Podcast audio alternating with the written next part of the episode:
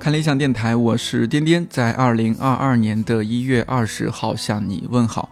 希望这档每周四更新的泛生活播客能够成为你晾晒心情、找到共鸣和听见生活更多可能的小阳台。节目上线这天是看理想音频部和设计部年底述职的日子。每年这个时候就特别佩服那些 PPT 做得好的同事，比如嘉瑞、嘉俊。我今年为了不拉低看理想的平均 PPT 水平，试着用了一下 WPS 的智能 PPT 功能，效果还行，起码自己能看下去了。唉，人生就是关关难过，关关得过。在这儿也预祝各位需要述职的朋友述职顺利。对了，前阵子八分最后一集，道长讲到了他不再担任看理想内容总策划的事儿。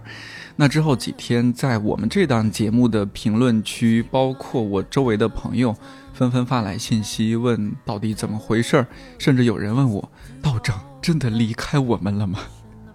你看这话问的我都没法回。虽然以八分的影响力，也不需要我在这儿打什么广告，但还是想分享给还不知道的朋友们这个好消息，那就是八分第四季已经回归，主播还是梁文道，编辑还是我的同事杨大一大老师，熟悉的配方，熟悉的味道，唯一不同的是这一季只能在看理想 APP 和喜马拉雅订阅收听。除了八分，也欢迎在喜马拉雅收听由我主持或策划的《一百个职业告白》第二季和《理想青年》这两档节目。前阵子一些关于医院的新闻让人很难过，甚至很愤怒。不过，即使抛开疫情这个背景，医院也是绝大多数人在这一生当中多少会打交道的地方。不知道有没有人和我一样，不管出于什么原因去到医院，总是紧张中充满疑惑：为什么医院永远有那么多人？为什么诊室外等候的时候总有人要插队？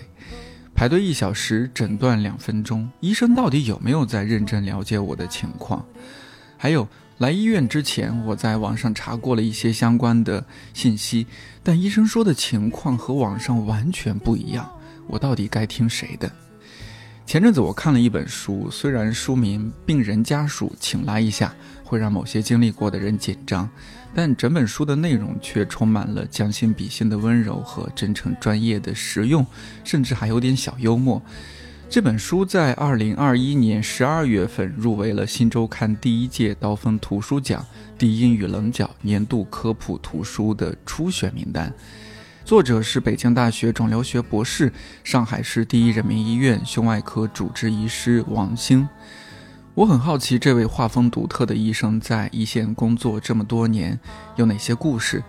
我的那些疑惑，他怎么看？以及我们常说，如今医患关系紧张，那医患之间、医生和病人家属之间，到底该怎么好好说话？本期很长，但很值。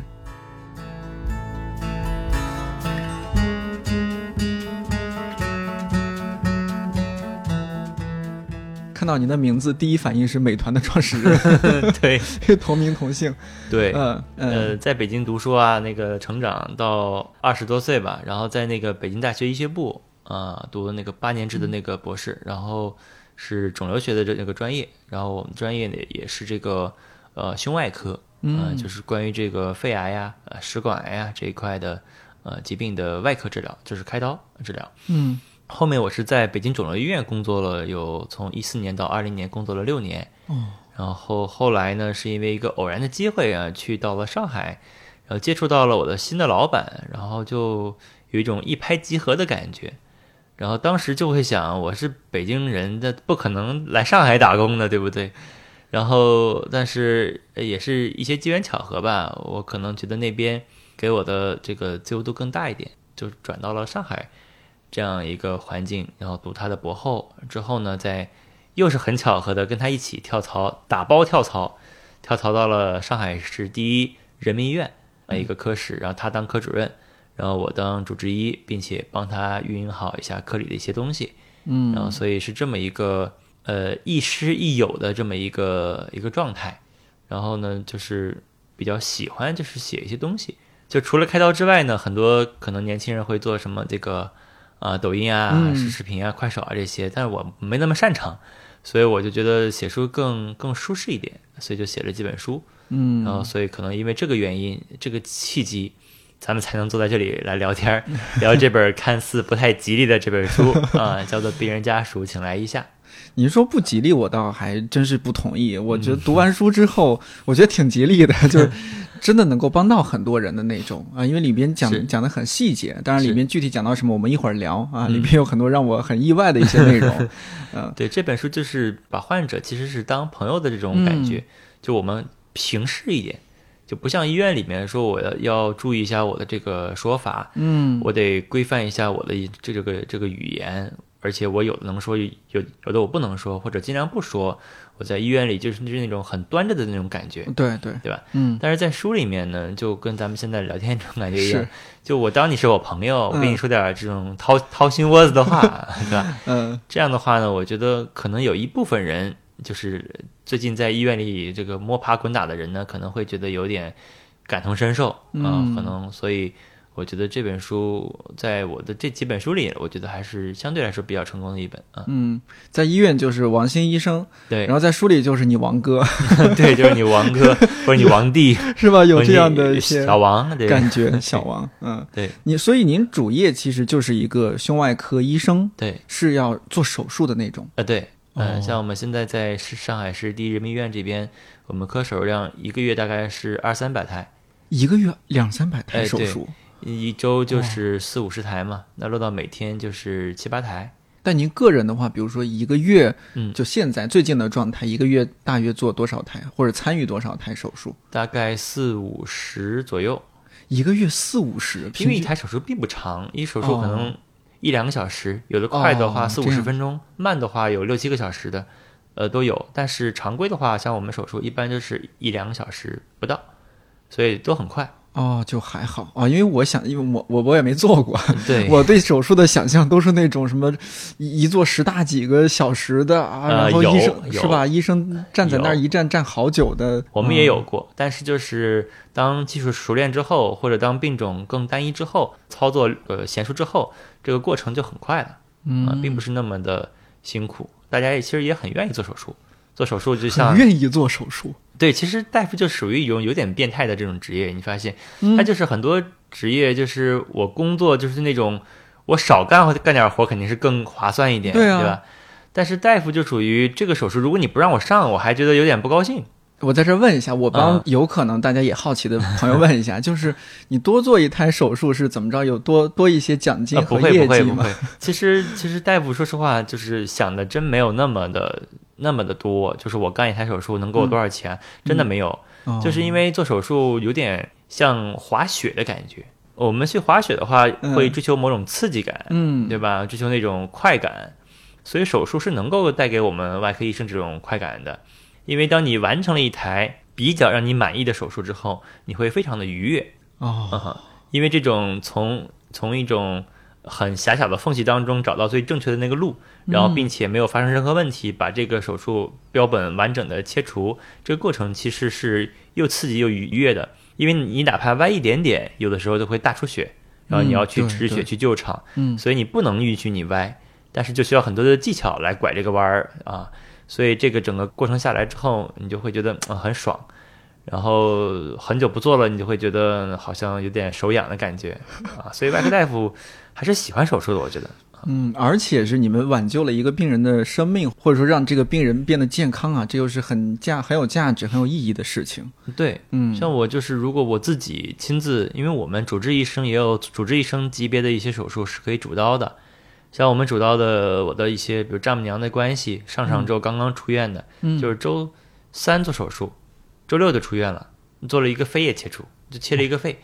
那就这是大手术了吧？切肺但是对我们来说是常规手术，哦，嗯，算当然算大手术，是吧？肺没了，对，他就是嗯呃，可能对他来说是一个很大的毛病，就是一个嗯肺癌。那么对我们来说，就可能是一个早期肺癌，并且做一个单孔的一个三三五公分的一个小切口，做一个手术，把肺完全取出来。所以对人的创伤几乎很小。那么周三手术，周六就出院了，所以他后续也不需要化疗，不需要放疗，就完全治愈了。那么这类病人，我们自己的数据来看，大概是这个治愈率在百分之九十五以上，几乎不会复发。所以我们对于这个病人来说，我们就觉得就很满意，他对我们也满意，我们对他也满意，就是会一直保持一个很好的关系。特别是像我对丈母娘也有个交代嘛，对吧？他毕竟介绍的他邻居过来，所以给他们好好的来，好好的走。所以这种嗯帮助病人能够康复的感觉，特别是病人自己认为自己得了个所谓的绝症，嗯，但是慢慢的他慢慢意识到啊，可能不是绝症，慢慢意识到可能也没那么痛苦，然后慢慢意识到好像也没事了。整个心路历程经历完之后，他可能就会觉得你是他的所谓的那个救命恩人嗯对吧？但是我们自己不会这么想，说我是你的救命恩人，不会这么想。嗯但是觉得能帮到一个人，会觉得还是比较好的一件事情。嗯但是你要知道，就是他同时要经历很多的这个挫折嗯和这个心理压力。是像刚刚讲滑雪，它必然会有滑雪摔的，对不对？嗯摔骨折的也有。那么手术也一定会有不满意、不成功的手术，或者小失误甚至或者小失误。嗯对，但医生的小失误就是病人的对对对，就是这样的嗯。一个小失误可能对病人来说就是个灾难，嗯他要损失很多的血，嗯然后甚至有一定的生命危险，并且恢复时间会很长。但是医生首先主观不愿意失误，嗯，但是医生又完全不可能避免失误。哦，你就一个医生成长，他会伴随着无数的失误和成长，他才能成为一个有名的一个大专家。嗯，我们就像我们主任一样，说一个非常有名的一个专家，但是医生就必须得克服内心的这个，就一般人体验不到的这个痛苦。就比如说我我我就举个例子啊，就咱们做节目，那就说我比如说我说错一句话，那我把它剪掉就可以了。是啊，对吧？哪怕我说错一句话没剪掉，那观众或者粉丝呃喷一喷我，那也就到此为止了。但是这个大夫必须要接受，我既要冒风险，我也要接受我会给病人造成潜在的伤害，但是我还要给你做这个手术，嗯。必须要接受这个点，才能这个压力很大的，哎，必须才能成为一个好医生，不然干一干可能就辞职了，就接受不了压力，他就辞辞掉了。嗯，您心理承受能力应该是很强的，我心理素质很我都比较一般。我觉得啊。就是老专家真的是心理承受能力还是挺强的。对我有的时候还会觉得，要不就别干了，我干点别的，别别那么别别有那么大的愧疚感就 行。因为有的时候你对病人造成了损伤之后，你是真的会有愧疚感的，嗯对吧？你会想，如果我当时不那么干，或者如果不是我，而是一个更有经验的人干这件事情，那这个病人可能就会很顺利。嗯，那你会这么想，但是我们主任就一直在跟我们说，你要是一总这么想的话，那那大夫不都不都不干了吗？嗯，那反而是更大的损失对于病人来说，对呀、那你前面让你成长、帮你训练的那些付出血的代价的那些病人，那不就白费了吗？对啊，啊，对，所以说你得反复的呃给自己洗脑，但是也有大部分的外科大夫，特别是像胸外、胰腺、肝胆、啊脑外的这种属于就瞬时风险很高的这种嗯外科。它不像那个什么拔牙就这种啊，嗯。我我当然我不是说那个在这里不是说 不是说 diss 这个这个口腔科大夫，嗯就是它都是毕竟属于很重要风险比较高的这种嗯。专业，所以呢，我们的主任们他们都一般会在业余时间，像骑车呀、打拳击呀、呃健身、撸铁啊，就这种会会释放释放，因为确实是是有压力。那就相当于说我们刚刚说的这是您的主业嘛，嗯。但是以我看到的感觉，您做了好多这个主业之外的事儿，嗯。所以你刚刚说你做手术，我为什么问你做不做手术？就是看你做的这些事情，觉得这人好像是不做手术的，看似不务正业，对，有点不务正业的一个医生。你看您做科普啊，包括是出书啊，是的，呃，抖音我看到您也在做，呃，对，嗯其实就是从一三年左右的时候，是先帮科主任做一些这个科普的文章，呃，那时候也谈不上什么兴趣爱好，主要就是为了那个混口饭吃。对，然后写的多多了之后呢，这个出版社就会呃建议你是不是能够传一个呃书啊出版这种，后面被迫走上了这个出版的道路。嗯然后之后呢，会因为出版的这些内容，然后会陆续获得一些平台的这种签约，像头条啊，像这个嗯果壳呀、等等这些签约，之后才把自己的所谓的这个戏路打开，对，找一找这个，不管是这个做一些节目啊，做一些课程啊，做一些讲座呀，啊这些的转化，当然也录一些视频，但是后来觉得自己还是不适合，还是觉得录视频在这个几件事情里面，还是对自己的这个精力牵扯太多了，因为录就要就要看看完就要剪，剪完就要这个发，发完还要关注那个评论，反正就是这个嗯整个流程很复杂。所以最终呢，还是把自己的这个副所谓的副业，就专注在出版这一块。我还是觉得就是，呃，做出版对我来说是性价比，就时间性价比最高的一件事情。因为呃，我们说所谓所谓的副业呢，就是你能够通过自己的主业的这样一个技能，然后在这个市场上获得一份额外的呃这个报酬或者露出啊这样一个感觉。那么我既然呃有所谓写的这个能力，并且目前的这个从市场还是老百姓的需求来说，我们是需要一些好的科普作品的，对吧？我们要学习，我们要掌握知识，或者我们要缓解焦虑，还是需要的。所以呢，我就这些年慢慢的出了四五本这个科普相关的书，我自己是每天就能码字码大概一万到两万多字，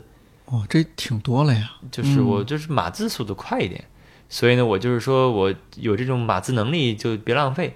所以呢，不是像很多人想的一样，是不是你又要手术又要开刀又要这个写科普，你这不是这个这个时间管理大师嘛，对吧？对啊但，其实我是每一年都可能会给自己，呃，留出大概半个月到一个月的时间来。就这个时间，其实每个医生都有，我觉得每个行业可能也都有。比如你休年假，或者你转岗，或者你像医生有这个下乡啊、科研啊、教学呀、等等的轮转。哦，那所以每个医生都有，但只是大多数医生可能轮转的时候就就做点自己的事情啊，对吧？陪陪家人啊什么的。但是我可能会在这一段时间会集中的去输出，嗯，比如我每本书我是每年出一本，哦，那一次到二零是每年一本。嗯相当于给自己定一个小目标。哎，对对对，然后就每年会就是抽半个月的时间，一个月的时间，那你每天一万字，那你二十天不就二十二十万字一本书出来了这。一本书就有了呀。嗯所以你每天写一万字，其实你只需要两三个小两三个小时，嗯，剩下别的时间你还是可以干别的事情的。你只是可以理解为你用写书的这个方式来变成娱乐。那有些人就是看书是当娱乐，那你写书也可以是娱乐嘛，只是娱乐的方式不太一样而已。嗯所以说，就是看似好像做了很多事情，其实做的事情也并不是那么多。所以我其实我这边比较凡尔赛的讲呢，还可以把我的时间就是平均分在科研啊、教学啊和临床上，所以能够每一项都不瘸腿儿。所以就 感觉你应该很自律啊。呃是在你这个行业里边做科普的人是不是还挺多的？很多很多。很多很多，而且是不是越来越多？我感觉。是的，嗯，刚开始的时候，在一四年的时候，我是被别人说不务正业的。嗯。但是在现在你会发现，就是当时吐槽我不务正业的那些人，他们也在自己录视频 哦对对做科普，对，嗯就是它是一个所谓大势所趋的一个事情，对吧？嗯，因为国家它是支持的、鼓励的，嗯。啊、因为人民是需要的。对，很需要，非常需要。对，如果嗯你说科研是我们国家所所谓进步的一个重要的阶梯，那科普其实也是能够帮助全民去提高呃科学素质的一种方式。嗯对，它不只是医学科普，还有各个行业的科普，没错都是的，并且就是当更多人加入这个科普行业之后，其实并不是像我们讲的，就是啊、市面上作品越来越多，我们的素养就会提升。它实际上是你加入的人越来越多，那么你每个人都会成为一个科普的一个新的一个节点。那么你可以向周围的人去带动一下，嗯，比如我们每个人都有这种家庭群，对吧？对对吧？家庭群就是那个所谓这个什么养生谣言的重灾区，对吧？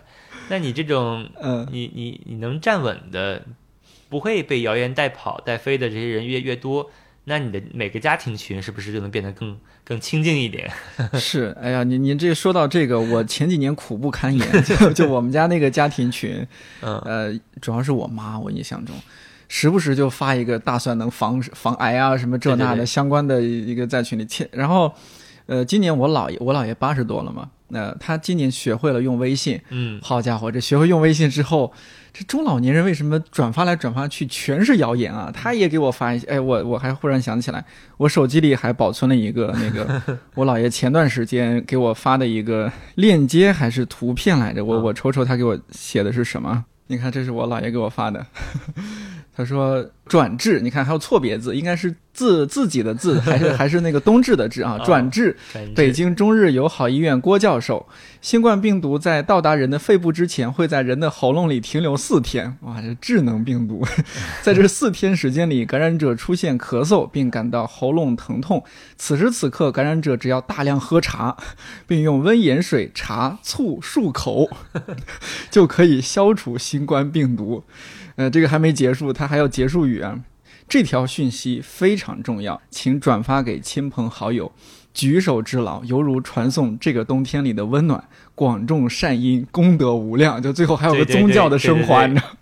所以真的不知道，就是我们当时也在思考，到底这嗯些养生的公众号是由老年人自发组织写出来的，还是就是有专门的年轻人专我专门学会了套套路和话术？对我我猜是应该是有那种专门的，那那真是诈骗了。就那种嗯公司就产生大量这种稿子，让中老年人转发，嗯可能获得一些什么呃关注啊、什么点击啊这种呃谋对不法牟利的，嗯。呃，然后呢，我早几年我也没辙，就他们给我发，我就说，哎妈，你别发了或者怎么样。然后这几年，因为你看丁香医生这些您都熟悉，丁香医生啊、腾讯医典啊这些，嗯还有丁香园，还有什么来着？果壳病人这些，各个病人对，这些有了之后呢，就我妈可能发了一个相关，比如说哎肺癌的相关的一些文章，但其实谣言，嗯。我就赶紧在这这几个号里面搜一下相关文章，然后对一个，对，发转到群里一个，我说妈，你看看这个啊，你，然后哎，后来可能因为我妈发一条，我就给发一条，我就回怼回去，我也不多说其他话，她可能觉得哦，这每次都受挫，他就逐渐不发了。对这个嗯给这个咱们这年轻朋友给一个小贴士，嗯就一个小的提示哈，就你不要在群里面就是回怼哦，是吗？啊，因为这哦个老年人就是就是简单的说啊，他们就活到这把岁数，他们其实最要就是面子。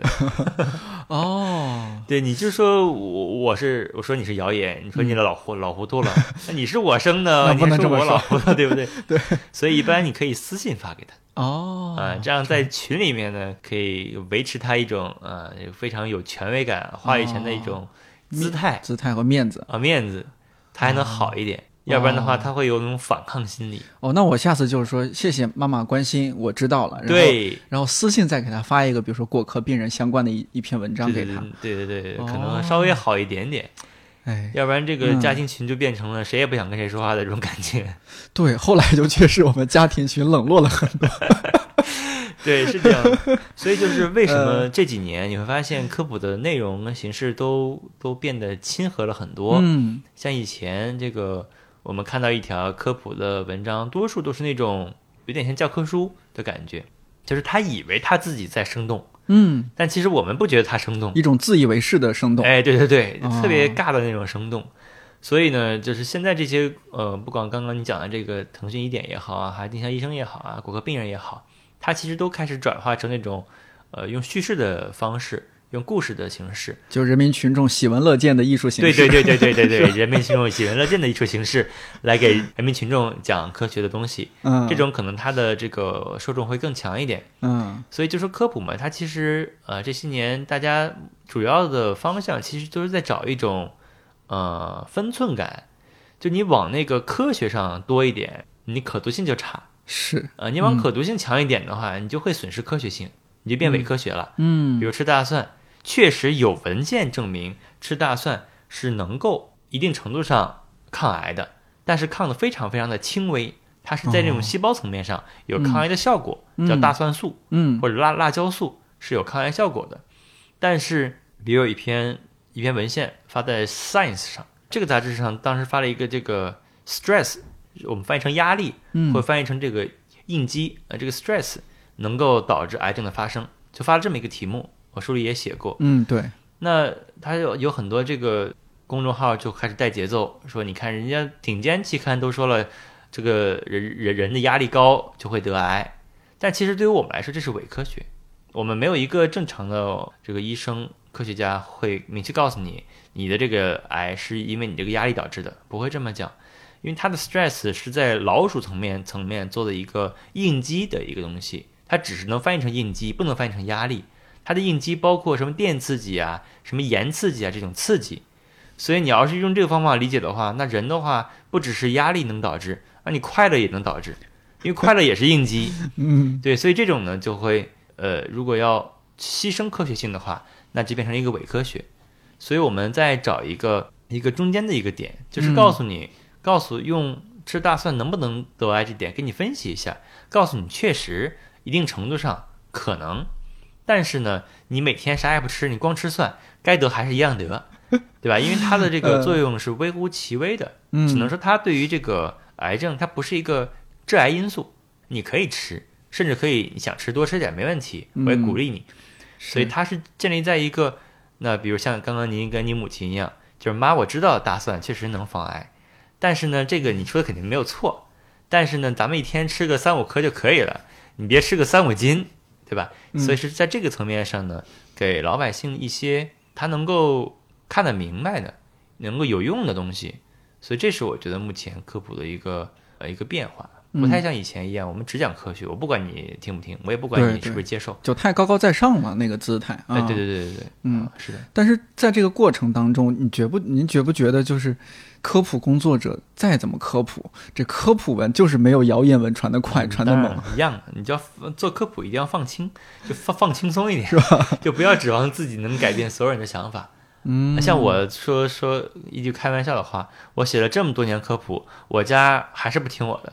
啊，就我我家孩子生病啥的也都不听我的。为啊，为什么呀？就哎，这这人的心理很奇妙啊！就家里有这么专业的一个医生，对，不相信医生的，是的，是的，就说我就说一个、嗯一个朋友，他的就是家人都是这个博士，嗯他那个孩子发烧，然后在疫情期间，然后家人都说刚发烧三十八度，你别去医院了，你就再等两天。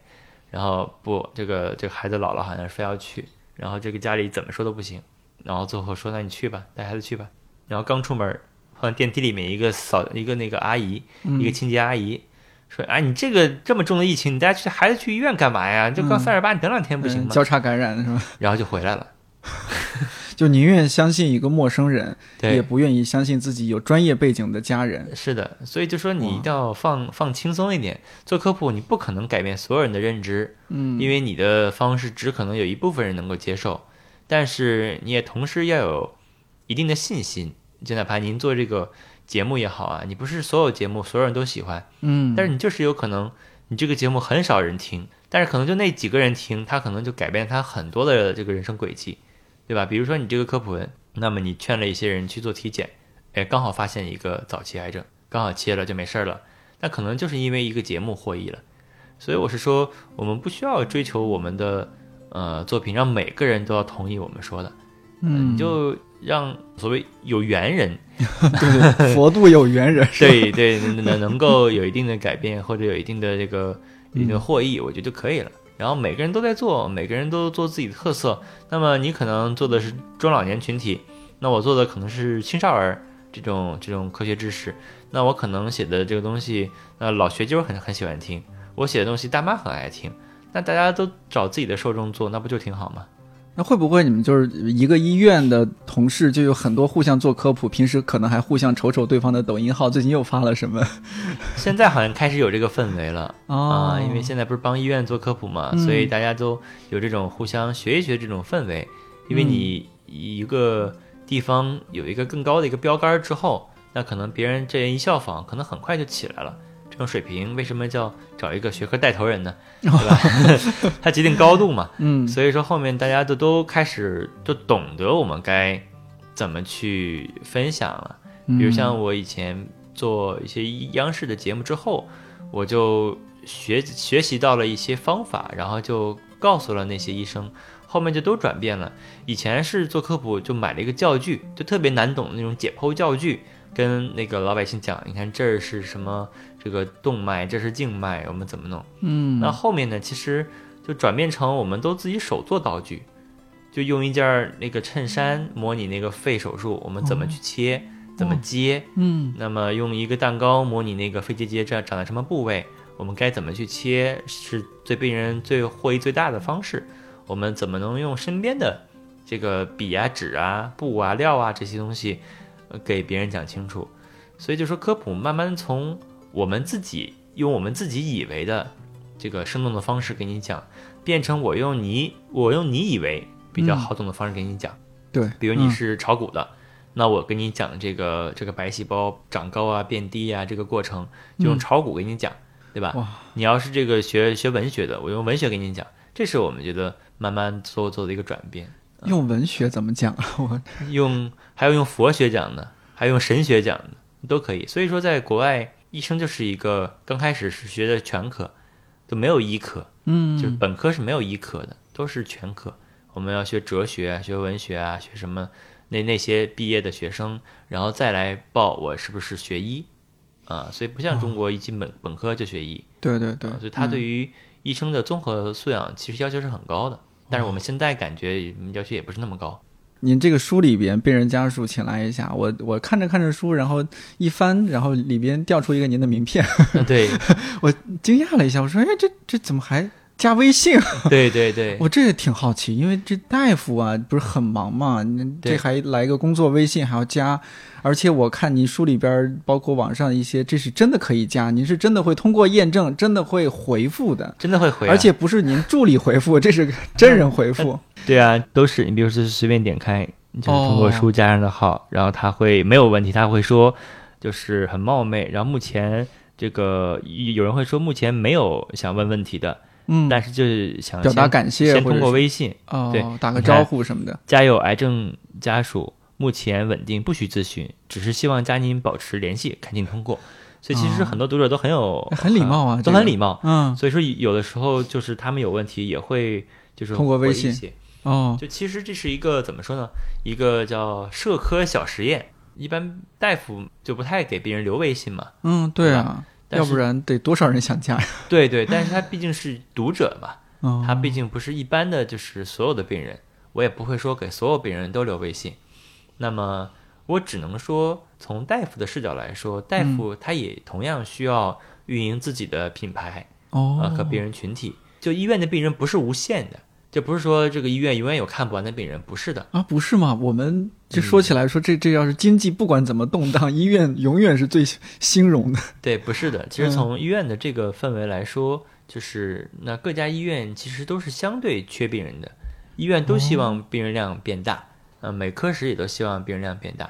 所以这是一个虽然这么说听起来很刺耳，对，这不能这么讲，嗯政治很不正确。对对对，啊，就是嗯甚至是我们之前有很多的这个机构会用这个蛋糕来那个什么庆祝我们我们科室新新增病人是吧？对这个年手术量突破 一千台，啊做个蛋糕，这个都是政治非常不正确的。对对对，但是就是从逻辑上说，那么医院其实也是需要病人量的，它不管是对自己的呃影响力还是品牌都是有要求的。所以呢，我们就做一个社科小实验，我们看看，那么有哪些病人他如果真的是呃我这个专业的，那我目前不像以前那么怎么说那么害羞吧，就是说，我觉得那你找谁看都可以，你要找我那我就帮你。现在呢，我是觉得，因为现在跟我们目前的这个主任，他的外科能力业务很强，那我就在某一些专业领域会就会觉得，那你找我肯定是最好的选择。那我既然都有最好的选择了，那对我也有好处，对病人也有好处，那我为什么不让你来找我呢？那目前呢加了有一千多个人，这也不多，但是我是觉得目前我这个量还能回得过来，嗯，因为大多数病人不会问太多的问题，哦都很有分寸，都有很有分寸感哎。真不错，嗯，嗯，就是他会就是问几个最关心的问题之后就可以了，他比较少吧，也有，嗯，就会觉得啊，可找一个免费大夫了，得可劲儿问一问。哦，那这种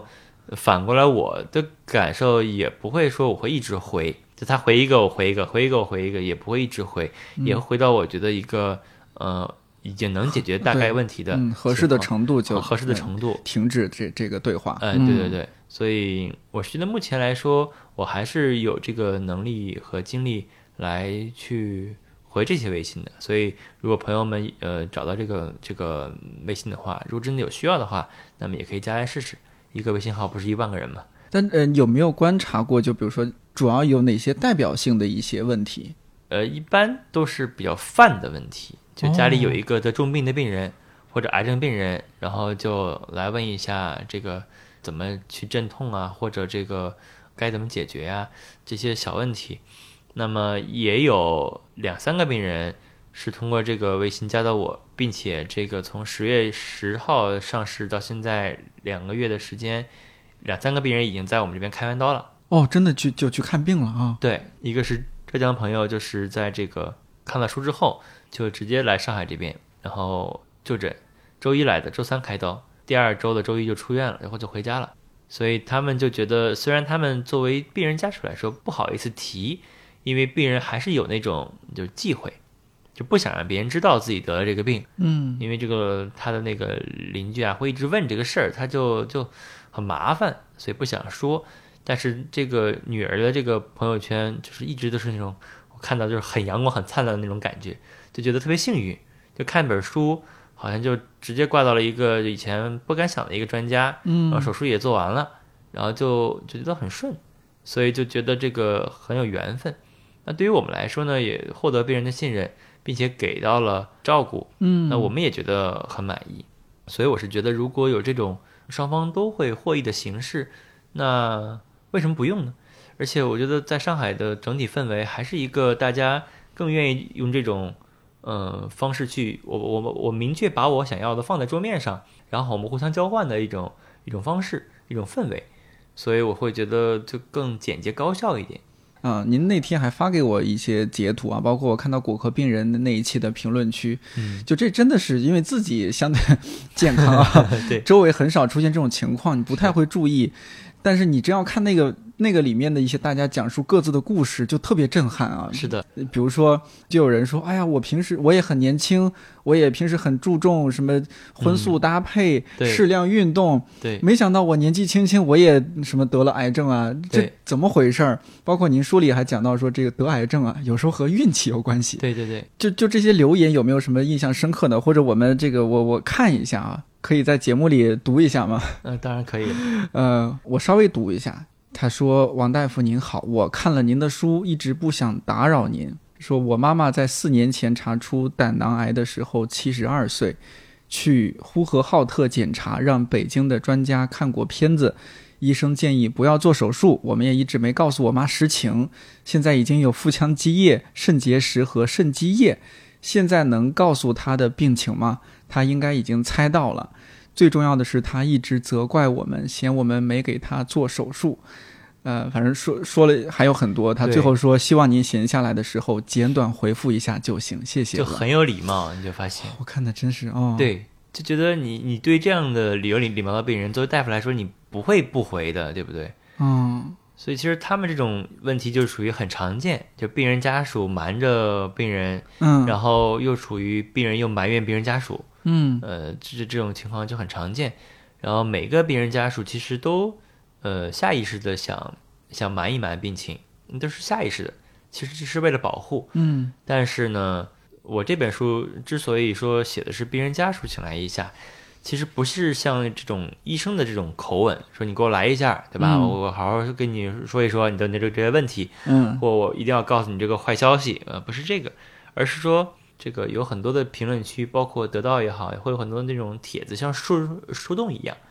它其实是给很多家属一个发泄的渠道。嗯。很多家属自己是真的心里很苦的，对他们自己首先又很慌，但是呢，他们又不敢，又没法跟自己最亲的人说，因为他得病了，所以我只能自己去找资料，自己去消化我的不好的情绪，我还要瞒着病人，还有很多家属就会就那种很很戏剧化的那种感觉，就是我要在病人面前这个强颜欢笑，然后转头就找个地方去哭，嗯，这种都很多。像这个病人，刚刚您读的这个，他也是，他就是已经做了很多努力，但是还是被病人埋怨。那么他其实是需要一个发泄渠道的，就你未必真的能帮助他解决很大的问题，但是我的感觉是，如果一个病人在这个临走就弥留之际，那么这个家属能够找到一个医生，偶尔问点问题的话，那么这个走的过程会让他会觉得多少年过去之后，会觉得也很感激。就是你陪他走完了这一段，他都会觉得很感激，哪怕你啥也没干，嗯。你没有开一片药，你就说就就就你哪怕你安慰他说就可以这样了，就可以放手了，啊、他都会觉得很感激。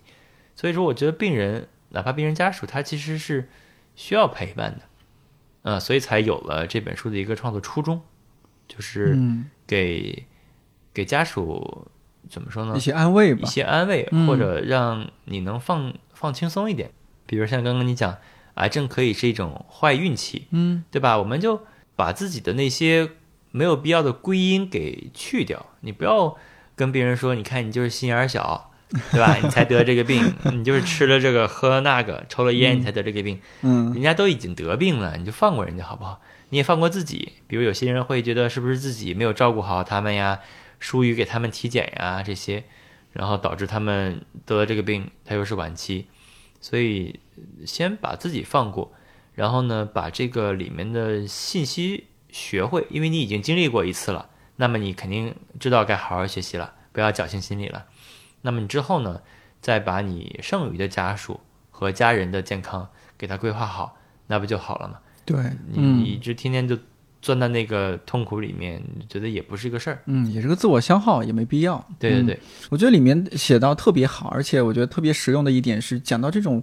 病患之间，比如说医生和家属之间的沟通，或者医生和病人之间的沟通，甚至说病人和病人之间的交流，这些很有意思。咱们就从一个最常见的这个情况来说，嗯呃，因为我跑医院确实比较少，原来呃很多嗯就是医生，因为随着这个这个移动互联网的发达，嗯，很多病人会直接和医生说啊，我那个我看网上说什么什么什么大夫如何如何，原来医生很烦病人说网上说什么什么，一听血压就高。哎，但是你说那我网上说我指的就是我看果壳病人写了什么什么，腾讯一点写了什么什么，那那不行吗？可能这种还好一些。呃，好一点，但嗯。是一般也没有这种，哦，一般就是你你觉得就乱七八糟搜来的，呃 对啊，就是嗯假设咱们现在就模拟一下，嗯，模拟一下，嗯那现在我是病人，啊，你呃是病人，对，啊然后您我是医生，好，我是王医生，好吧那那个呃大夫来看病嗯。啊，对，呃呃，这位病人你好，请坐。嗯，是，呃，什么问题？呃，我这个问题就是您得好帮我好好查查。然后我是已经有这个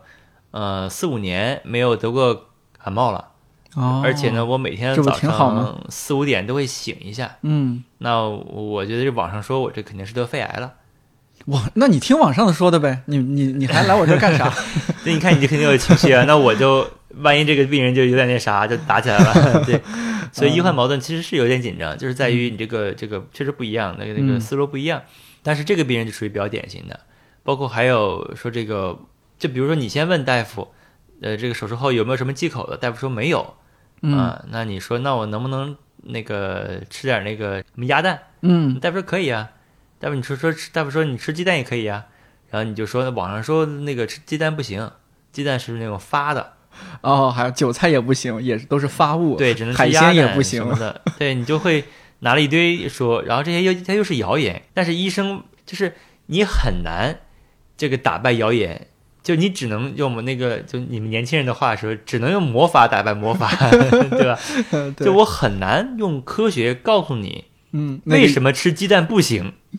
对吧？我只能告诉你吃鸡蛋行。嗯那么你你都说不行了，我怎么证明它不它不是不行的？嗯这就没办法。所以呢，我我们只能说，那你就吃鸭蛋吧，可以。我我们大夫其实我们的底线是你把你要做的事情做好，嗯那么你不要太过分，在这这个尺度之内呢，你怎么做，那我们都支持，我觉得这就可以。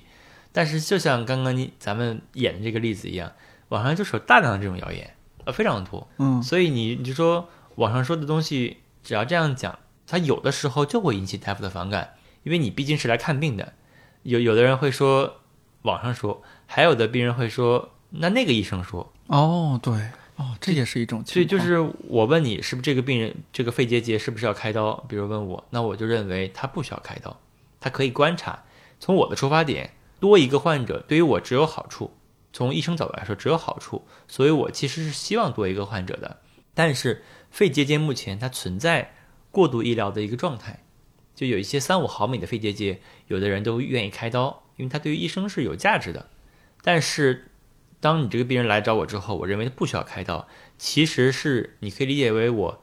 不想要什么价值，我想对你好，嗯，对吧？我希望你观察就行了，也不要焦虑，因为它不会有什么大问题。第一，它是良性的，不会有问题；第二，哪怕是恶性的，这么小，长得也很慢很慢，我们再过半年一年还是这么大，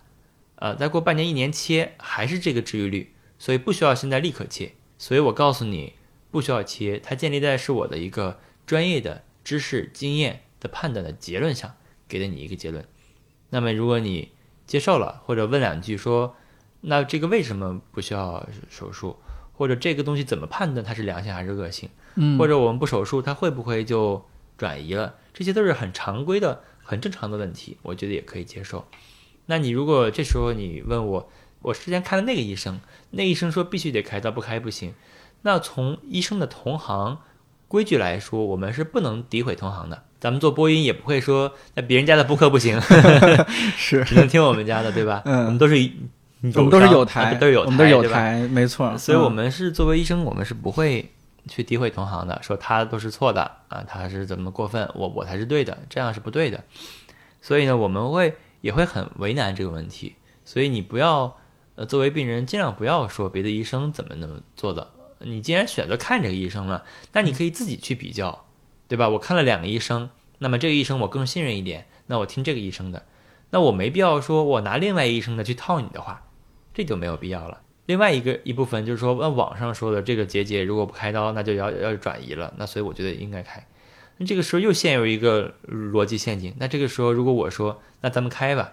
那你那个病人他又会说，那开会不会像你刚刚讲的一样，他就 那怎么样？那两个人就僵在那个地方了。啊，对，无解了，这就无解了。所以说，在门诊，其实我们大夫他其实大部分医生在门诊是没有那么多的耐心的，嗯因为门诊这个环境就让人就很难有很强的耐心，并且我们看门诊，其实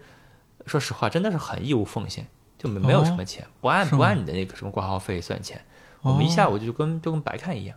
除非哦特需门诊，它的那个费用可能还稍微高一点。嗯普通的门诊，像我们基本上这种所谓的答疑都是义务劳动，哦，就没有什么你说你好像花了多少钱挂号，其实跟我跟我一点关系都没有。那我其实大夫是需要拿出一点专业的呃所谓专业度跟敬业精神去做这件事情的，要不然你就不要当医生了，对吧？你如果光想着那个东西跟我没关系，我就不爱搭理病人，那也不要干了。但是我是说，从逻辑上来讲，他没有那么强的意愿，一定要获得你百分之百的满意，因为他所做的最重要的一件事情就是告诉你一个结论，哦，对吧？给你一个出路。嗯，比如你这个病人要手术，那我收进病房来手术；你这个病人不需要手术，那我们回家。那内科的话也是，你这个疾病，那可能需要吃药，那我给你开药，你回去服用。我认为不需要吃药，我给你解释一下，你回去。这是我觉得大夫应该做的事情。但是现在在门诊，它整个的氛围就很怪，因为有有的病人他甚至会，那大夫你帮我看看是不是要开药？大夫说你这个情况还没有达标，所以不需要吃药啊，这个定期，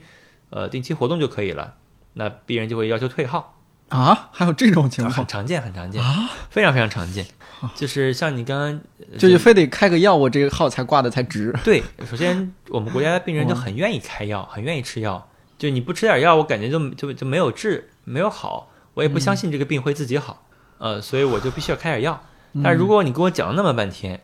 你就说这个病怎怎怎该怎么做，你说该运动或者该吃什么样的东西，你给我讲了很多。那我说那开点药吗？那不开，那不开药我我挂号干嘛？哇，就是这样的氛围很多，就是你想象不到，嗯会非常多，不是一个偶然现象，是是一个普遍现象。你就是每个大夫出几个门诊都会遇到这样的，那不是说就很普遍哈，但至少是会经常能碰到这样的，甚至还有这个你看的一个病人会插进来一个病人，对吧？嗯，对啊。来啊，加塞儿，这种我估计咱们我就遇到过。都遇到过，对吧？对，我在那儿排的好好的，突然过来一个大哥或者大姐说：“哎，小伙子，不好意思啊，我这个就就开个检查，对进去一下，然后看起来也特别匆忙。我我呢有时候想，我倒是也没什么急事儿，那那那那那就算了，对我也不和他理论。你就很很难，就是嗯病人自己都有时候会碰到让你觉得不那么让人喜欢的病人的的样子，对吧？嗯，那大夫他每天就更容易碰到，哦，因为你接触的可能就是一个人，对。当我们接触三四十个的时候，这种概率就更高。对，那种焦躁啊，那种烦躁的那种情绪会越来越嗯。对每每一个门诊，几乎每个大夫的每个门诊都几乎会会碰到一次这样的事情，就是我跟一个我我先去叫号，叫一号，比如说那一号来看病了，比如你来看病了，那这时候突然加进来一个人说要加三儿，嗯。对吧？说我就开一个检查，开完检查我就赶紧去做，不然就来不及了。嗯或者我今天下午有点事儿，我要先看一下，我我也不问什么，我就开个药，或者我就开个检查。那这种我们我们分别作为我是在那儿排号的病人，您是那个坐诊大夫，咱们该怎么处理啊？这种情况，像我我现在的话呢，以前可能就还是会妥协，就是开个单子然后就走，嗯但后面我真的就不妥协了，啊、因为确实有的时候妥协完之后就麻烦更多。他这是破坏规矩的人啊！那既然这个人加三，那后面人也就不乐意了。那我也加三儿行不行？对那我也紧急呢，我还着急接孩子呢。对对对，然后如果你拒绝的话，嗯那至少错的只有一个人，顶多只有一个人跟你吵。嗯那如果你同意了他，哦那可能他不吵了，但有十个人跟你吵，所以后面呢，我们就几乎我们就养成了这样的习惯，就是，嗯、就能不加塞就不加塞了，啊、这个确实很可怕，因为嗯。越是这种说我就开个什么单子来的，他一坐下，他就不止要开一个单子了，是吧？刚开完嗯单子打完单子，哎，我再开个什么药，哎，你再给我开一个那什么东西，哎，你再给我把这个弄弄弄弄个什么病假条，就就全是、全来了。这就跟马路上那种，哎，哥耽误你一分钟时间，哎，对对对。最后你发现半个小时过去了。对，所以你是说呃当医生吧，你就是、嗯。如果你是刚从学校毕业的学生，你从来也没有跟任何人就是脸红脖子粗吵过这种人，嗯。你就很难想象你当医生是怎么样的，因为你没办法，就是有人追着你给你吵。那么你出个门诊，本来你以为是用我的知识帮人解决问题，嗯。让人家回家，然后但是你去门诊就是要维持秩序，吵架，还要还要那个道歉，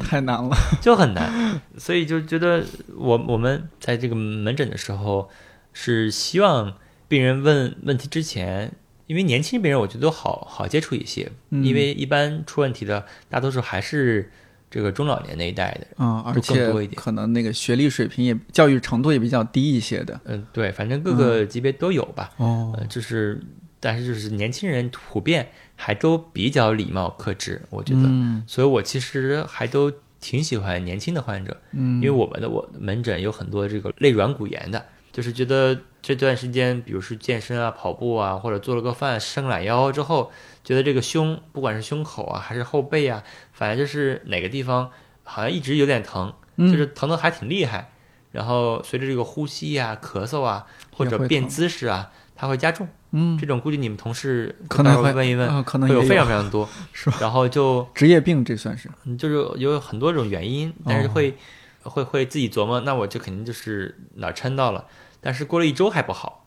就会来医院看病，因为一般人会判断说过三天就好就没事儿了，但是过一周两周还不好的，就会来医院看病。但是这个肋软骨炎，它就一般两三个月才能好，好的很慢，所以这类病人很多的。所以这类年轻病人呢，我一般都直接退号，就是跟他讲清楚这个病目前没什么事儿，嗯然后恢复时间比较长，我一般就把号退掉了，就不用花钱了，他就去窗口把钱取出来就行了。哦就我可以把事情讲给你，你可以把号退掉，都没有关系。哇，就我嗯并不在意说咱们之间的这个这个挂号费这个问题，你只要没有问题，嗯咱们就 OK。但为什么这种是就作为医生可以去退号的？但是我们那会儿说那种情况，你说半天了，然后他让这个病人让你退号，但你是这个是不可以退那那个我也 OK，就是现在我已经成长了，现在有一些就是嗯年年轻医生还是有这种呃这个。不是说他不对哈，我觉得嗯挺对的，就是我们按规矩来，我提供了我的价值，嗯。然后你付费，嗯，但是就是所谓成熟点之后呢，就是我们会更在意自己在意的事情和自己的心态，就是只要不让我产生这个心态的波动太大的事情，我就都可以接受了，对吧？嗯就是你这你这个问题解决了，好，那我钱钱可以不要了，你走可以。那你我给你讲了很多，那你说那大夫，那那我这个没开药，那要不号给我退了吧？啊，可以可以可以可以退，但是我不能接受的就是号退掉了，他过会儿再继续问，还问半天。哦，这个还有，就我既然号退了，那我再来问一问，反正不开药了嘛，我就随便问一问。就你只要这样的心态，嗯。那我们就就尽量不要聊了，嗯。因为我觉得这个对我是过于不尊重了。那我我不会嗯。说什么，但我觉得我们既然也没有挂我的号，嗯。那我们就算了吧。对吧？是这个医患关系紧张。我看您的书，呃，因为我自己个人体验不深啊，但看您的书之后，我觉得很多时候是因为双方互相不了解。我不了解，就是在那种场景下，这个医生他到底应该发挥什么样的作用？啊在那个场景下，我作为病人或者作为家属，我应该是一个怎么样的心态去面对那种情况？咱们捋一下，比如说门诊这个情况，嗯，呃，我这种情况我有过，就是去啊排了，就是先挂号，再排队，然后终于见到大夫了，啊 千山万水，大夫，我终于见着你了，一分钟出来了，对。哎呀，那种失落之情啊！对，但是这种就咱们也刚刚说了一些，但是说一方面是医生是给他结论的，而不是说给你做科普的在现场，嗯啊，然后再一个就有没有其他一些可以给病给到病人一些安慰的，说为什么那种情况下就是那么快，嗯就是容易很很快出去。那我多和这个大夫讨论讨论，不行吗？不可以吗？嗯我我的挂号费什么没有买到大夫这个时间吗？是的。其实我觉得 嗯所有的患者朋友们，我觉得想的都对，就是他没有任何错误。嗯，我花钱买服务，或者这个我我我我付付出付出钱，我希望他帮我解决问题，嗯他只是解决了他认为的问题，但没有解决我的问题，我认为就不满意。嗯所以这种想法，我觉得都没有任何错误。嗯，但是咱们您给评评理。咱们现在都是这个这个年轻人嘛，我也不是说帮谁的问题，咱们就就帮理不帮亲啊，不帮亲。那我就是说，我们要建立在一个呃全局视角。嗯假设我们现在既是病人这边的，我们又是医生这边的，我们来一起评评理。那我们就是说，我们要建立在一种现有的资源是有限的前提下，我们怎么样能够让这部分患者最大获益这么一个原则。那肯定是当病人很多，大夫很少的时候，呃，并且给大夫的这个酬劳不足以让大夫满意的话，比如说我刚刚讲的，你普通门诊跟我来说，其实几乎就不说半毛钱关系没有吧，但是这个一两毛的关系应该是有的，就这种感觉。那我可能觉得跟我没什么关系。那如果换成比如说几百块，比如说几百块，那这个人是不是可能就会给你多说几句话？但是目前我们不可能要求你来支付几百元去看一个病，我们只是建议你这个三五十报完销的话十块钱，嗯，来看个病。就可以了。那所以，我们这个时候如果它不现实的话，那我们能不能把双方的预期都调一调？比如说，作为我们医生，能不能就是多跟病人说一两分钟？比如我经常开的一个玩笑就是，那病人看我看完片子之后说你你再帮我好好看看吧，这这这么多字儿呢。但是其实对我们您 这个说的太现实了，对对吧对对，就是对我们就是专业的医生来说，因为我们的报告都是我们格式化的报告，嗯，就是就跟就跟、那个就像它有模板呃是？吧？就跟你开手机一样，你你不用想都知道我微信在哪个位置上，嗯，对吧？我不用说把我所有的 APP 全看完一遍，我才知道微信在哪个地方上。我其实很快就进入到微信，很快就进入到我跟别人的聊天。我不会把我通通讯录看完所有人，我才找到这个人。我是很多方法的，所以说我们的每一份报告呢，对于我们来说，一眼又看到关键信息了，对这一秒基本上所有都已经看得很清清楚了。哇，有的时候多看几秒，好像看了四五秒，都已经是在演了。都已经是努力在演了。但是对于病人来说，可能就是说一个字一个字解释，但其实呢，这种报告呢，它大部分其实是写给医生的，包括什么描述，包括一些术语是写给医生的，没错，写给你看的只有一个结论，嗯就是什么地方有个结节，然后建议随访这个结论，那你只要看结论就可以了。那么医生跟影像科医生看这份报告是两个角度，影像科医生是一个告诉你有什么问题，以医生来判断是不是要处理。那我们医生呢是判断病人到底是不是需要处理。那所以呢，我们看完一份报告之后，我们把所有信息整合之后，最终会形成一个结论，就是这个病我认为不需要处理啊。那可能我没法像你想的一样，给你把每一个字都解释一下，比如什么什么叫磨玻璃影啊，什么叫结节啊，什么叫毛刺呀、什么叫胸膜呀，多大是该切呀？那么这些信息我我不太现实说每一条给你讲，因为讲一条可能半小时就过去了，讲一个病人。那么一个医生面临这么多病人，不可能每个都这么讲。医生这边呢，我是建议就从我做起吧，就是尽量还是能够多匀一点点时间。我是觉得一个病人如果能有个五分钟到十分钟，嗯一般人还是能够满意的。对啊，那就挺长了，对，还是嗯能够满意的。呃，如果只有这个一分钟我确实有点夸张。是吧？我觉得这 都没说个啥，你仔细看我带的东西了吗？你就 但可能就是说，嗯说完医生该怎么做了，我们现在讲病人这块。嗯就对于一个专业的医生来说，你选择挂他这个科，他首先看你就判断两个点：第一，你这个病到底是不是我这个科的病？因为每一个医生到最后他的专业都很局限了，嗯，他就会那点事儿，别的他都不一定那么熟悉了。没错，即使是博士，您不也是肿瘤学博士吗？他还有其他学博士儿科，我刚刚也讲了，你呃他们也都不相信我呀。对你毕竟不是这方面的博士，对，所以 嗯，就说我们医生一看啊，这个，比如像我们挂我们胸外科，还有拿着乳腺报告来看胸外科的，因为乳腺他认为在胸外面，嗯。所以叫胸外科嘛，哦，所以一看就错了，挂错了它，应该是什么科？我挂乳腺外科哦，啊，所以就不叫胸外科 啊，所以我们一看这报告就说你挂错了，那肯定这个一分钟就能解决了。第二，我们判断这个病要不要处理，所以呢，我估计您这个问题就属于第一，可能挂对了，但是第二呢，一看就不需要处理，然后就赶紧打发回去了，然后也不需要吃药，可能对医生来说呢，这个判断的时间是很短的，嗯。呃，因为每个病没那么复杂，哦。就我们可能想的是，比如让让一个病人讲自己病情，比如一个这个这个胸口有点疼的病人来讲自己病情，他可能就要讲啊，我前天去哪儿遛弯的时候 讲跟谁故事吵了个架，吵完架之后我去买完菜，买完菜带孩子，觉得这就有点不舒服，不舒服之后呢，变成我肚子又不舒服了，然后吃完饭之后呢，我那个后背又不舒服，然后后来又回到这个前面不舒服，整个讲了一大串过程。能做一期播客这，对，但其实作为医生来说呢，他就是、他无效信息是很多的，所以病人想关注的其实可能是我为什么有这么多的问题出来之后，我该是怎么解释这个问题。但是对大夫来说，他就判断不要处理就完了，所以病人才会发现为什么一分钟就把我打发了，我还有很多问题想问的。但对于大夫来说，这些所有问题都不影响这个结论。就你哪怕告诉我再多信息，我还是这个结论。嗯，就比如我看了你的那个骨头片子，你不管怎么摔的，我就认为至少跟骨头没关系，你骨头没事儿，你再再再看看吧，就这样就完了。但是我是觉得未来我们的医疗肯定会有变化，就是会慢慢的以这个人为中心，慢慢的的以这个服务为中心。嗯，适当也因为现在照顾，对对对，因为现在就是人太多了，而且层级太开了，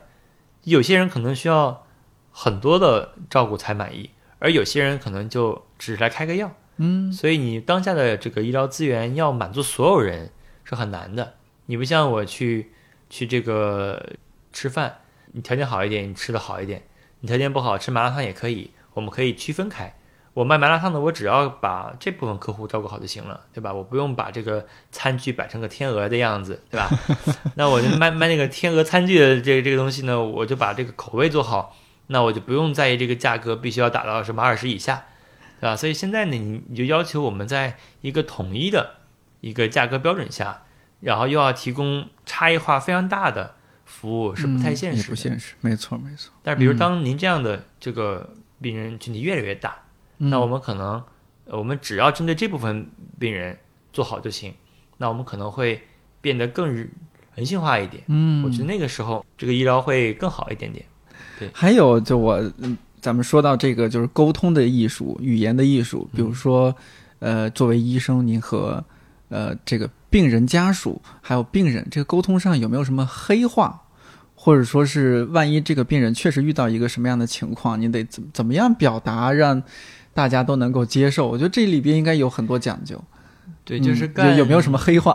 干久了之后，嗯特别是肿瘤科干久了之后呢，会慢慢有一些自保的语言，哦，就是也是自保，也是帮助家属的。就比如说刚刚讲的家属，他一般都想就瞒着病人嘛，嗯所以呢，下我们意识的啊，对，下意识的。然后我们呢就，呃，比如在门诊的时候，我们就会说，哎要不您先出去等一下，我要不给你那个儿子把单子开一下。一般会这样讲，就是这意思是让家呃病人回避一下嗯啊。当然这个东西你要说他是不是天衣无缝，他也不是，他有可能也多少有点暗示。但是一般来讲，病人都会遵从这种暗示，然后呃出去等。嗯啊，或者就是说，一要不你先去做什么什么什么检查，做个心电图，然后到时候再回来，或赶紧去做那个 CT，不然就就来不及了。然后这个时候，我们再跟那个家属，呃，我就说开个单子的那这个过程，再讲一讲这个病可能是晚期了，可能不太好治了，可能不能手术了啊，这些话可能这时候再讲，一般不太当着病人讲，就给病人这种比较啊直接的这种这种宣判，一般不太会。一般还是让这个家家属自然去渗透，嗯因为有时候如果我们渗透太猛烈的话，我们会被打的。对，因为家属他不愿意让别人知道，对那你就让别人知道了，嗯他就会对你有情绪，对对对，他会把这个病人所有恢复的不顺利、抑郁、焦虑嗯都归结为你的这个这句话，啊、所以我们一般会那什么一点。另外，对病人讲，你这里长了一个包啊，比如这种这种词会更多一点。大事化小，对，大事化小，非常的精确。我们不会讲肿瘤，讲这个整个包。如果包可能是良性的，我们就多往良性上说；如果是恶性的，我们就往早期上说。那如果这个是什么，虽然是晚期，但是是这个化疗比较敏感，我们就往化疗敏感上说。反正不管怎么样，我们对于病人这块儿，我们永远是给希望的。啊、我们不会说给病人说你这个不好治了，你回去吧。我们一般还是会跟会跟家属，有有的时候会跟家属嗯说的更说是直白一点。对，这些心理真是很微妙，是不是？人在医院里边，这个心理会发生和平时不一样的一些变化，理解同一句话，可能也会理解的不一样。这，就很会很敏感，因为你是第一次，你比如说我这本书，其实大多数都是孩子在读，因为孩子他比较愿意读嘛，嗯，所以心理压力没有那么大，确实。就是他自己如果有经受过父母得这个病的话，他自己就会很感同身受。对，他人生估计二三十岁的时候，第一次要做一些决定，嗯，比如这个病我要花多少钱，要怎么看，要不要放弃，要签字之类的。对呀、所以我我为什么说现在当医生最好能够就更有担当一点呢？就是你你帮助病人做一些你认为合理的选择，你建议病人去做就可以了。现在当当医生有的时候会有一种我自己认为不是很好的风气，但是我觉得也没有办法，因为为了安全嘛，就是我要给病人两个答案。哦，就是说这个把这个决定权抛给你，对这个决定不是我帮你做的，但对，按理说应该是医生去帮他做这个专业的决定。就是从这个理论上讲，嗯应该是病人他知晓了我两个方案的优缺点，嗯，之后自己给出一个答案，就哦我要选择手术还是保守，一般是这样的。哦，但是病人他不懂这个东西，对啊，你讲再多他也不懂。这也是一个死结呀。呃，对，所以理论上就是应该医生告诉你，我认为这个好，你相信我，我觉得这个肯定对你来说是好的答案。而而且有的时候病人还会问一些比较情商欠费的话，就会说，那大夫，如果是你妈得这个病，那你是不是应该是要开刀还是要要不开刀？哦，这种话千万不要说啊太多了。啊！太多了。我以前还会稍微纠正一下，我就会说，那你以后再也尽量不要说，如果是你妈得这个这个话。现在我纠正都都已经很懒得去纠正了，哎呀，您脾气真好这。就当时这这就过去了。就是这种话就会问，嗯就是确实是这个这个道理。嗯，就如果是你家人得这个病，呃，那我我会认为，那我这么选，我会认为这是对的，我建议你这样做。但是这样给医生带来的这样的风险就在于，最后如果出了问题，嗯病人家属就反过来会说，这个那当然是你非说要做手术的，嗯我就说不想做，是你逼我们做，你劝我们做，我们才做的。这种太常太常见了，因为只要这个治疗顺利就都好说，治疗只要有不顺，就会一定会有各种各样的问题会产生。嗯那个时候就慢慢的把大部分医生慢慢逼成了就是更保守一点，那由你来做。但是呢，这个我觉得对于病人家属来说还是挺残忍的一件事情。就我要自己决定，我爸就就别治了。对，而且是一个比较专业的、有事关人的生死的决定。对你现在让告诉我，他现在还能接受化疗，可能还能缓解很长的时间，嗯或者甚至是有小概率会治愈。但是如果不治，可能这半年人人就没了。嗯那你现在让我判断治还是不治，那我就很尴尬。但如果你这时候告诉我，我认为现在可能并不太合适去继续去治疗了，我觉得这个时候你大家去玩一玩，好好吃一吃就可以了。嗯，这个时候病人家属可能反而还更好受一点。哦，就大夫告诉我就是不需要治了，那我听大夫的总总没错。那最后比如过了很多年年之后，我不会想当年是我亲手，嗯，对，断送了对，放弃了，而且他还不只是这个心理问题，还有一个经济问题，就是那你这个父亲如果知道了，他还会埋怨你没有给他花钱，嗯那你是不是就不想给我花钱，你才不让我继续治？嗯，就会有很多很多现实的问题。所以这本书其实探讨的，嗯，就是基于我们中国的一些一些问题跟家庭的现状，嗯呃，我们来探讨我们怎么来去养老，或者怎么样去照顾病人的一些嗯体会。重要的目标想达到的一个效果，就是让你知道，就是不要有那么大压力，就是有的时候也并不是你的问题，也是病人的问题，也是这个医生的问题。所以这种道德的绑架也没有必要自己一个人去担着，就不是由你导致了你父亲的这个病，而是由你这个父亲本身这个疾病所带来的一系列问题，那您说这个道德绑架，我觉得尤其在医院那个环境之下，会挺多的。是吧？非常明显。你在书里面讲到一个，当然这是您之前就有提过的，比如说女婿经济学，这个还挺有意思的。这被各位的女性 朋友喷了是们 被喷了是吧？对喷的非常凶啊！我一看就知道应该会被喷。是的，是的，但是呢，理性来讲，我觉得您说的好像似乎是有道理的。嗯，嗯他他是肯定是基于我的嗯，个人的经验经验出发的，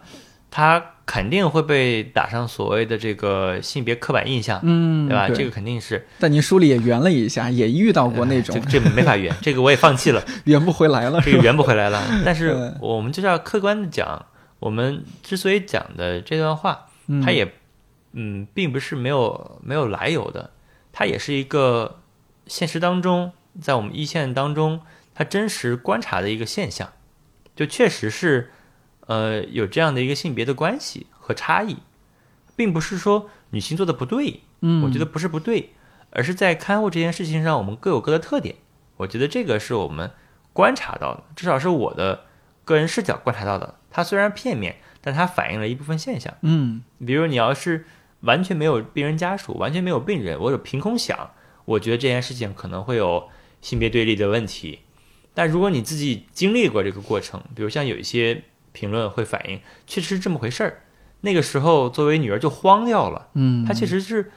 她这种关心则乱的感觉是我们有时候很难体会到的。嗯，那我们作为这个非亲人，因为我女婿嘛，我嗯我不是至亲，对对对，其实我觉得换成媳妇儿完全没问题，嗯，也是半边天嘛，也是半边天。嗯所以她觉得在她婆婆生病的时候，她就管了。嗯，包括我自己一个很好的朋友，我就觉得他老婆就作为那个病人的媳妇儿来说，就全权管理这个病人的所有治疗。嗯。她老公就是很多事情都不知道，她都知道，所以我就觉得很让人感动。就他会把这个关系处理得非常好，嗯。而且会很尽心的照顾。就他已经完全剥离开说我是女性这个角色了，就这个时候不谈男女，那就是人与人的关系，就是人与人的关系，嗯。我就是家属，我不是什么男，也不是什么女，所以我们这个举的这个例子，女婿的这个例子，其实就是讲我们在这个时候，如果你过于投入感情，会让自己受到伤害是啊。那如果你能够以一个稍微脱离一点的视角，那你可能会把这个事情处理的让所有人都会舒服一点。嗯，因为就像我举的那个啊，对，嗯像我举的一个例子就是，比如说你爸呃生病，我们要花钱看病，我们这个花看病要花五十万，我们要卖房子，那你觉得你会卖房子吗？我觉得肯定大部分人是不会的，一般救孩子买房子的多，嗯，救父母买房子少。人间真实，对你说这东西，你要讲它也有什么 哎政治不正确，对不对？但是它就是事事实，是个现象。嗯对吧？那我们就说，如果有四个老人，那我们一家有四套房子可以卖嘛？那比如说我女方的爸爸得了病，我们要买买买房子去治，那我男方的妈妈得病，你是不是也应该卖房子？嗯，不然是不是就不对，嗯就不平等了，就不平等了，对不对？那所以你说我双方有四套房子能卖吗？那哪个家庭现在中国有那么多家庭有四套房子的吗？对吧？也不现实。所以呢，我们肯定那个时候会把握一个度，到底我们的家庭多少是我们认为能承受。你比如说大夫说这个病要花四五十万，那每个家里其实你把房子一卖都有四五十万，但是又不可能卖房子，所以这个时候我们要有一个理性的判断。那我们家庭它不属于富裕家庭，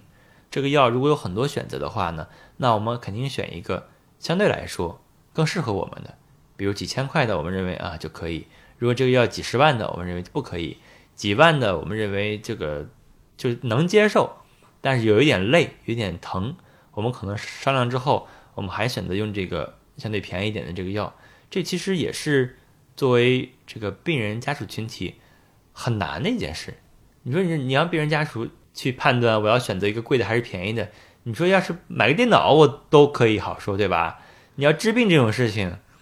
那你给自己妈妈选一个便宜的，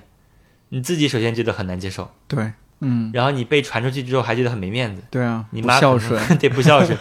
所以整个过程就很难受。所以我们才说我们要用一个相对理性的角度去判断啊，他是我们的这个亲人，但是这个治疗呢，医生说也不那么差，我们的家庭呢收入也不是那么高，所以我们就选择这个就可以了。那你听我的，你把决定权交给我，我来，我不只是下这个决定，我还要背锅。所以我觉得很多女性朋友是只关注到了做女性做决定的这个层面，说为什么都要男人做决定啊？我们女人不可以拍板吗？嗯，总是看到了这个层面，但是其实你做这个决定，它后面是要去为这个决定付出代价，付出代价的。嗯，比如我选择了一个便宜的，对吧？那这个病人最后没有康复，那我还要接受这个埋怨，对对，这也是我嗯后面要接受的事情。但是我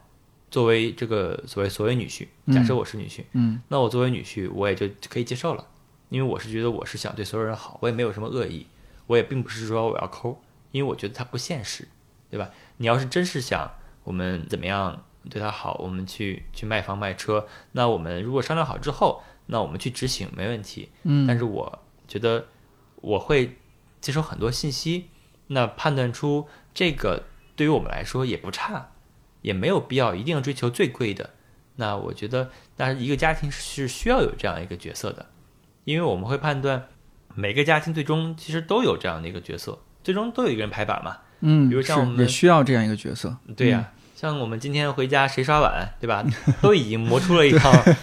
一套嗯流程流程了，对吧？对谁做饭谁刷碗，对，分工职责，嗯分工职责都有的，所以他这个职责，我们只是说，对于一些一些家庭来说，可以是女婿来决定，嗯那么一些可以是媳妇儿决定，完全没问题。没有问题，只是您在书里面举了一个就您的观察所得出来的一个例子嘛，对，对，这个我觉得是完全 OK 的。是的，呃，你刚刚说到这个，其实我想到，我知道有一位作家，嗯他之前是学医的，然后学医的时候，他也呃在医院里也待过。他后来说，我觉得我干不了医。朋友就其他作家问他说，为什么你就干不了？这不也挺好的吗？救救死扶伤的。他说我共情能力太强了，就每次比如说他在急诊啊什么的，是人家属还没哭呢，他在那儿开始哇哇大哭。嗯，是的，像我不知道，像您在这个医院里面呃做这么久，然后又是肿瘤学，然后像您在书里面说的，现在中国每年新增四百五十万癌症病人。嗯，那在医院待久了，我我不知道您在怎么看这个生死啊？这个生死观会不会受到什么冲击和重塑啊？其实我们还好，因为我们是外科，嗯，就稍微凡尔赛的人讲，我们科的病人都能活，哦就来外科的病人，大多数都还是有治愈机会的。哦，嗯，就很多年之后都不会有这个问题，但是也会有术后复发的、转移的趋势的，都肯定会有。从我这边来说，我不会那么共情那么过分，就是我干不了这个行业，倒不至于。但是作为一个大夫，特别是作为一个作者，他还是会有一点敏感的，嗯就是会对很多事情会比较敏感，所以呢也会有痛苦的地方。比如像之前就是在其他地方也讲过，就是那个一个术后因为一个罕见的并发症，就是一个严重的脑梗塞，然后直接去世的那个病人，孩子就在国外回不来啊、因为疫情嘛，嗯。回来就先关三周，对，所以关的期间呢，就希望我们能够帮他获得奇迹，就那个人已经脑梗、脑死亡已经都成立了嘛，哦，但是只是生命的呃有些其他生命体征，生命体征还是有的，嗯所以呢，就是维持这个状态。然后那个家人也是媳妇儿，就就也是很动情，就跟我们说，能不能给他放点那个孩子的那个那个说话的语音。嗯那个他他是听别人讲看什么电视，是不是奶奶嗯奶奶听到孩子的这个声音会不会就醒过来？那我们医生肯定认为不可能嘛，都是电视剧嘛，所以你已经都脑死亡了，不可能。嗯。但是我们我自己还是这么去干了。嗯。而且是带着他那个老伴儿一起这么去干了，而且没有老伴儿的时候，我们也干了几次，就是我们内心其实是是也有一点这个理想主义的嘛，就是觉得这个病人对我们的嘱托，而且是很把他所有的希望都寄托在你你你身上了，那你觉得有有义务去完成，不然就有点就骗子嘛，我就会觉得有点欺骗感情的这种样子，所以就会拿那个声音去给那个那个老人家去听，听，嗯。啊，听的时候真的是很难受，因为我我有孩子哈，我就是很难听那个小孩子什么奶奶你快醒过来吧，你快回来吧，哦。哎，好难受。所有护士那个 ICU 护士也是见惯了大场面的那些人，就死人他们都都都都无所谓的，嗯。但是这种场面我我一放他们就赶紧跑，根本听不下去。就是越是医务工作者越是接受不了这种事情，嗯。因为已经自己知道不可能，已经不可能了。但是这个家庭一看就很幸福，这个全家特别幸福，一看就是，就他属于在手术前就是两个六十七八岁的老两口，就他老伴儿跟他还会一起在病房里手拉手走的，嗯，就这种这种感情。嗯。结果其中一个人就要，然后其中一个人做了一个很小的手术，常规的手术，嗯。但就是术后因为这个脑梗塞嗯，是没法去预料的，对，就流程上没有问题。嗯。我我我我在这里我也可以表示确实没有问题，嗯。不管抗凝还是评估都没有问题，但确实发生了，嗯。那它就是没有办法。那所以这个我们自己觉得就呃我们不能叫愧疚，但是也会觉得有一点惭愧，就认为这个病如果不开刀，是不是有可能就更好？但是没有后悔药嘛，对对对，嗯。所以就这个会让我们觉得，你干这个行业还是会有很多瞬间，你会你会想对一个人好的，但是也会有很多时候你是会嗯。会比较那个痛苦一点。嗯，病人或者说病人的家属，经常还是因为作为人吧，人都会对这种奇迹会会期待奇迹发生。是的，那医生他作为一个专专业的角色，他肯定是更理性理智的，也也要担当好自己专业的角色。但就是说，您作为大夫啊，您您相信奇迹这这件事儿吗？我其实每次病人我都愿意相信一下，因为我自己、我们讲奇迹就是小概率事件嘛，嗯，对对，对吧？所以我们自己呢也会干久了之后，也会有一些，我就管一个好朋友的妈妈叫奇迹病人，嗯。她就是一个嗯。肺癌晚期，脑转移、多发骨转移、肺转移，然后吃了靶心药吃了四五年，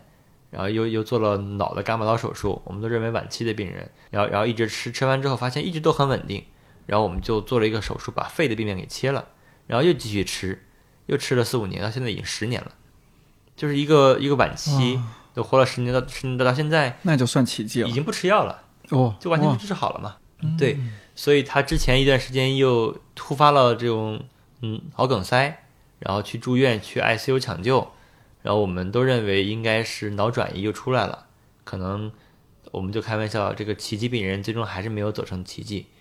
然后最后这个经历一圈 ICU 之后，发现那就是个脑梗塞，那啥也没有，他也不是转移，嗯，然后他又活过来了，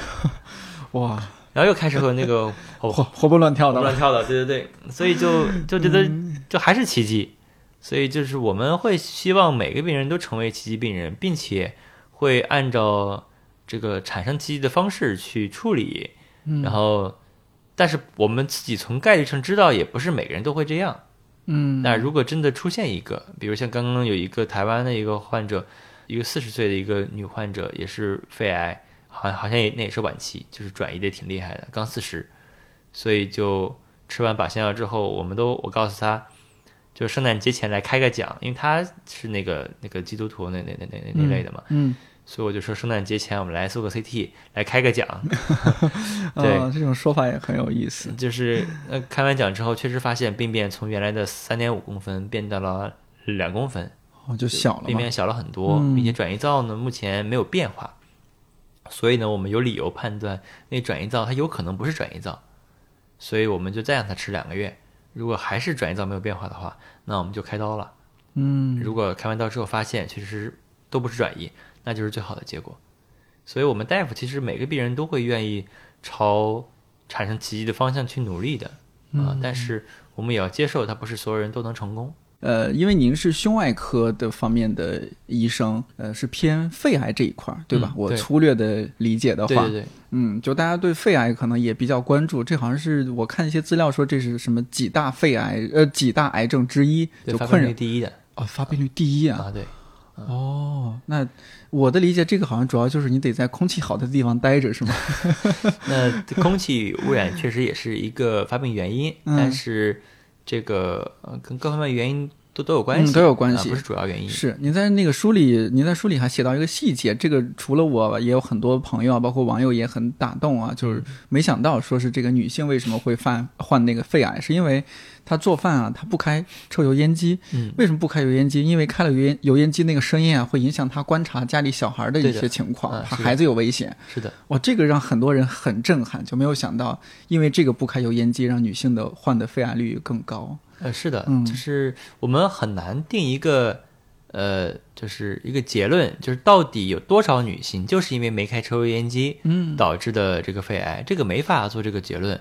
啊。但是我们就只是知道，呃，这个厨房油烟它是一个肺癌的主要发病原因之一，它跟这个受空气污染是一样的，所以我们如果知道它有害，那就理论上应该在我们的这个生活当中加以注意。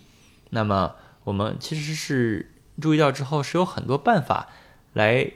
解决这个问题的啊，包括那个美食博主、那个燕窝博主发发发完之后，上完热搜之后呢，这个这个卖蒸锅的火了，啊，因为这个没有油烟。对，所以所以我们是有很多方式来更健康的生活的，嗯呃所以我就一直不理解为什么同一本书。你前面认为我关爱女性，后面认为我就 就被女权打倒，对对对，性别对立。对，就性别对立起来，那不合理嘛？所以它本来就没有那个意思，对。嗯，那你有没有对就是现代年轻人，就从您的专业的角度，一些生活方式啊，各方面一些实操性的建议？什么早点睡啊，什么这些就不用说了。我觉得这个很难早睡。我是觉得现在年轻人都挺好的，因为他们都比较比较怂。嗯，我怕死，哎对真的真的。我们一般有一个什么社会热点，什么谁又猝死啦，嗯这种明星啊，这这种之类的，是然后就会有好多程序员去那个急诊看病去。哦，真的呀。啊、对，就是说哦胸痛去急诊看病。哦，但是我哎觉得他虽然说是吐槽嘛，嗯，但是他不是什么坏事儿。那对对对，引起大家注意嘛。对我注意一下，我查一查，没事儿就好了嘛，对不对？嗯所以我是觉得我自己对于这个健康跟防癌这个观点，其实一直都没有变，就是我们要呃抓大放小，那么就是最重要的是还是做体检，因为你那些所谓养生的方法，不管是哪些东西能够抗癌，或者哪些东西能够致癌，你不去做，哪哪个其实它的这个贡献都很小，比如不吃红肉，不吃烧烤，多吃大蒜，多吃西兰花，每一个单篇都有报道，嗯，但是你很难说我这样做了就能改变什么，我不如去每年安安心心做个体检，那么有问题我们去处理，没问题我们就这样。那么有害的东西呢，我们少做，比如说少呃少吃烧烤，嗯对吧？少吃猪牛羊肉，对吧？对也不是不吃，那我们多运动，对吧？也不是说只运动，一天别干不干别的，只运动，所以就可以了。就像我就经常说的，不要为了不得癌活着，对吧？人活着快乐还是很就重要的。开心就好嘛？是没有办法，你什么都注意了，你可能该得还是得，是吧？嗯，因为他那个能改变的那个概率有可能就是千分之几。嗯，对于你来说，你原来是百分之三会得的病，你还是百分之三，顶多是百分之三点零零零一，哦，那差别也不大对啊，还不如就吃点烧烤，开心开心。开心开心。你又不是说天天吃，对，您吃吗？啊，当然吃了，你就每每周每两周吃一次，你你也你也就可以了也呀。还行啊，可以接受。呃，对呀、嗯熬夜您也熬是吗？啊，我们大夫都会熬夜的。哦，对啊，对嗯，就照顾病人啊什么的。对，但昨天他四点多他我才睡，昨天。啊，这么晚？呃，当然这段时间我不是因为嗯破，产做科研嘛，对对对，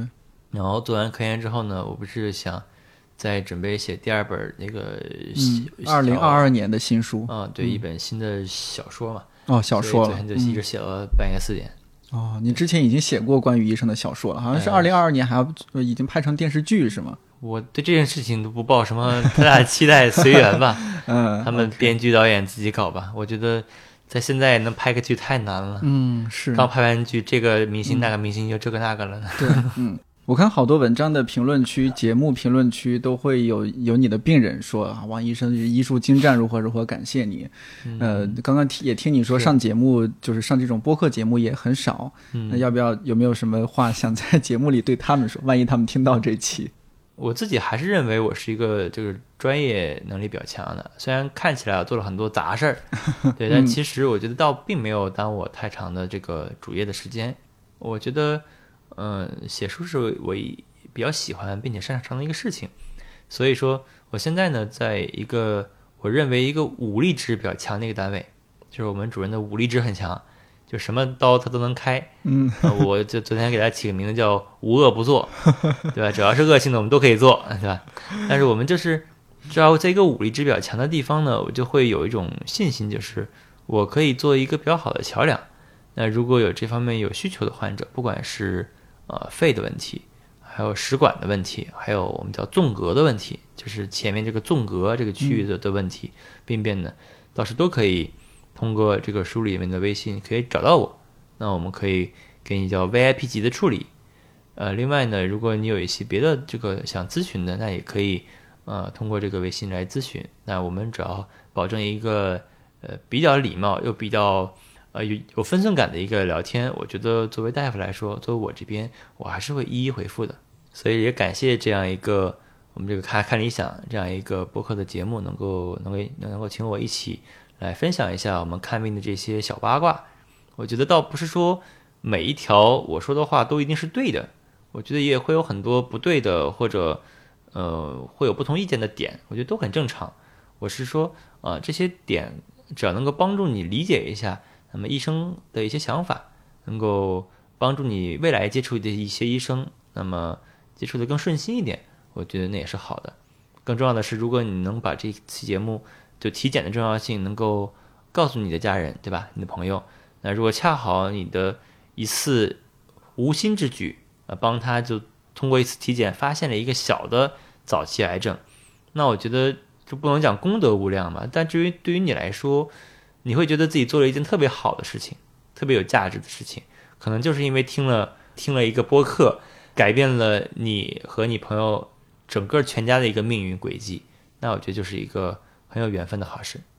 Come on, baby, tonight. Come on, baby, tonight. 说起来，公司前几天给我们发了体检卡，这是每年的员工福利之一。本来我还犹豫什么时候去体检，是不是等到春节之后？做完这期节目，果断决定春节前就去。节目上线这天是二十四节气的大寒，也是二十四节气当中的最后一个节气。之后天气就会越来越暖和，记得好好吃饭，好好生活。看理想电台，我是颠颠，祝你早安、午安、晚安。我们下周四再见。